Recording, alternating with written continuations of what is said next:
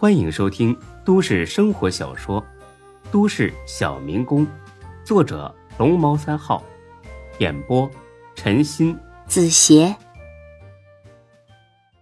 第二百四十集。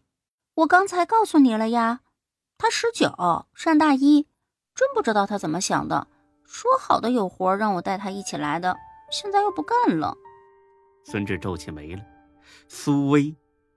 看着那么阳光清纯的小姑娘，怎么这么不自爱呢？他决定明天就找这个苏薇好好谈谈。帅哥，那咱俩去吧，还是一千？哦，不对，还有两百的红灯费呢。哼！这下孙志进退两难了。见他还有点发愣，这姑娘直接上手拉着他就要往里走。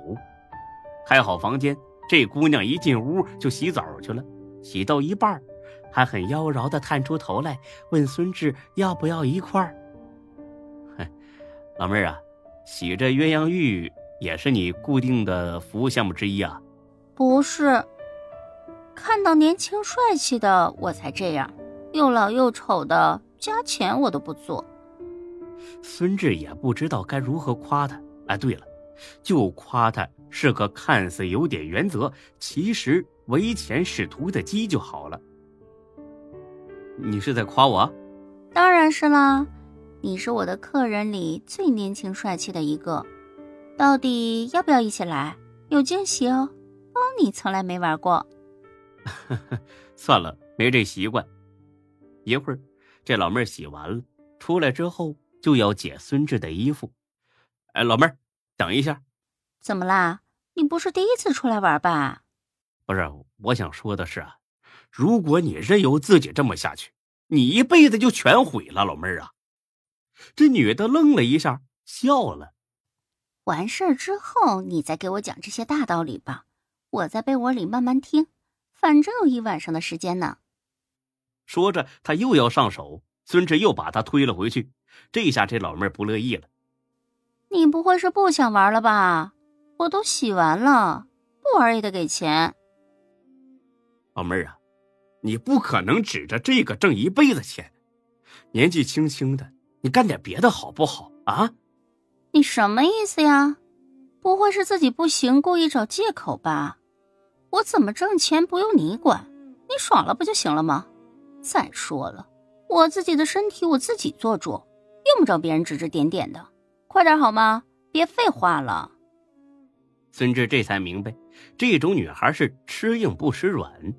对她最好的教育方式，不是春风化雨、苦口婆心，而是恐吓、威胁。哼哼，有意思，逗你两句儿，你还当真了？敢他妈问我要钱？看来你真不认识我呀！这女的见孙志一脸阴冷，有点怕了。你，你是谁？孙志知道自己没什么名头，因此干脆把丁坤搬出来吓唬人。丁坤在这市可是一个传奇一样的大哥。老妹儿啊，不瞒你说，我是丁坤的人。这女的听了更害怕了。大哥，你你想怎么样？老妹儿啊，全真市的皮肉生意都是归我管理。不经过我的允许，你竟然涉足这一行啊！你说你上谁车不好啊？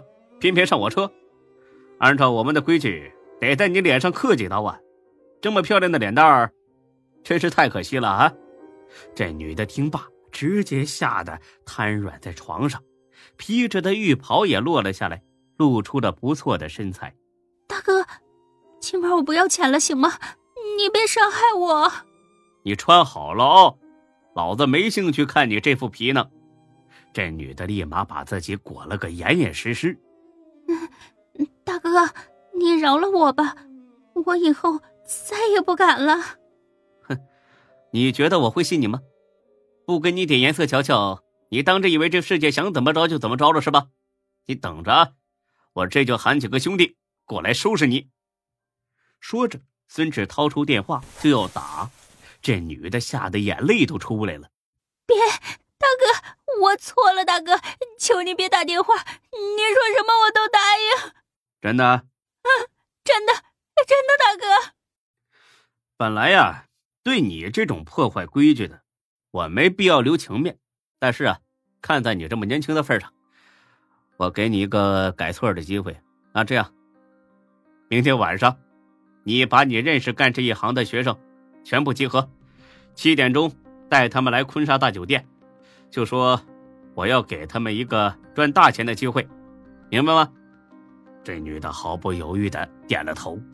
嗯，我记住了，大哥。我知道你怎么想的，一出门就不认了是吧？啊，我我不敢。我可信不过你啊！说着，孙志把他的浴袍拽了一下，露出那一丝不挂的身体。这女的以为孙志要办了她呢，吓得半天不敢有抵抗。没料到孙志只是掏出手机，假装拍了几张照片。小妹儿，别怪我没提醒你啊！如果明儿晚上我见不到人，这些照片会出现你们学校每一个角落。当然，这还是轻的，到时候你这小脸蛋儿可就难保喽。事到如今，真是一点选择也没了。嗯，大哥，你千万别这样做，我给你叫来就是。啊，对了，那个苏薇也得叫来啊。我喜欢年轻的，明白吗？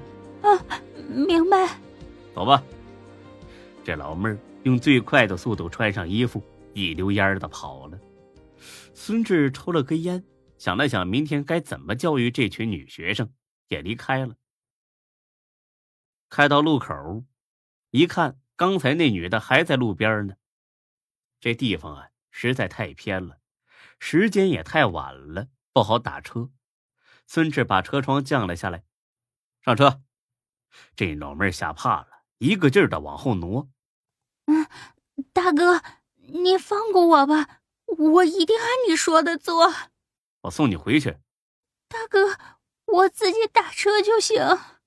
上来，听见没？这老妹儿犹豫几秒钟，还是上车了。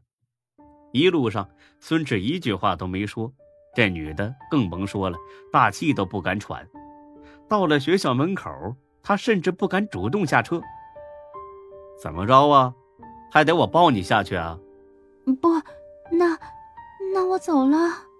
等等，孙志掏出一千两百块递了过去。大哥，我我我我不要。孙志连看都没看他，直接把钱丢出去，一脚油门走了。留下这女的一个人在风中凌乱。孙志没回家，而是去了白露那儿。虽然呢，刚才那女的很不自爱，但是这女的身材确实不错，也刺激的孙志一阵阵的心潮澎湃。他这会儿呢，找白露泄火来了。本集播讲完毕，谢谢您的收听，欢迎关注主播更多作品。